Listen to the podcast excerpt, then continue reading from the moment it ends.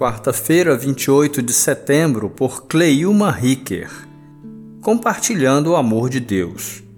E disseram à mulher: Agora cremos, não somente por causa do que você disse, pois nós mesmos o ouvimos e sabemos que este é realmente o Salvador do mundo. João 4, verso 42. Esta não é apenas a história de uma mulher ou do povo de uma cidade que foi transformado por Jesus. Antes, é uma das histórias que demonstram o amor de Jesus pela humanidade.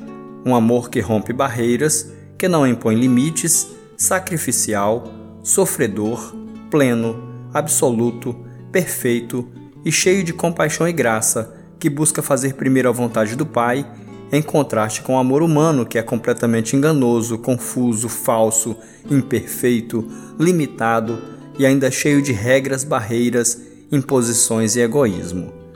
Aqui mais uma vez, Cristo exibe e demonstra o caráter do amor divino, que não discrimina, mas alcança a todos que nele creem, para lhes dar a vida eterna. João 3,16.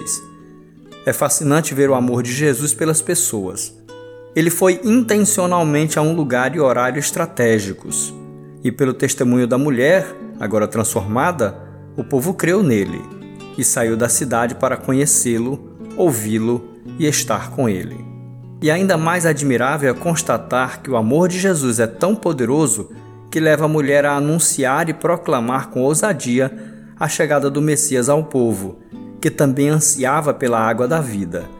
Este ouve as palavras da mulher vai até Jesus e o reconhece como Cristo, o Salvador do mundo.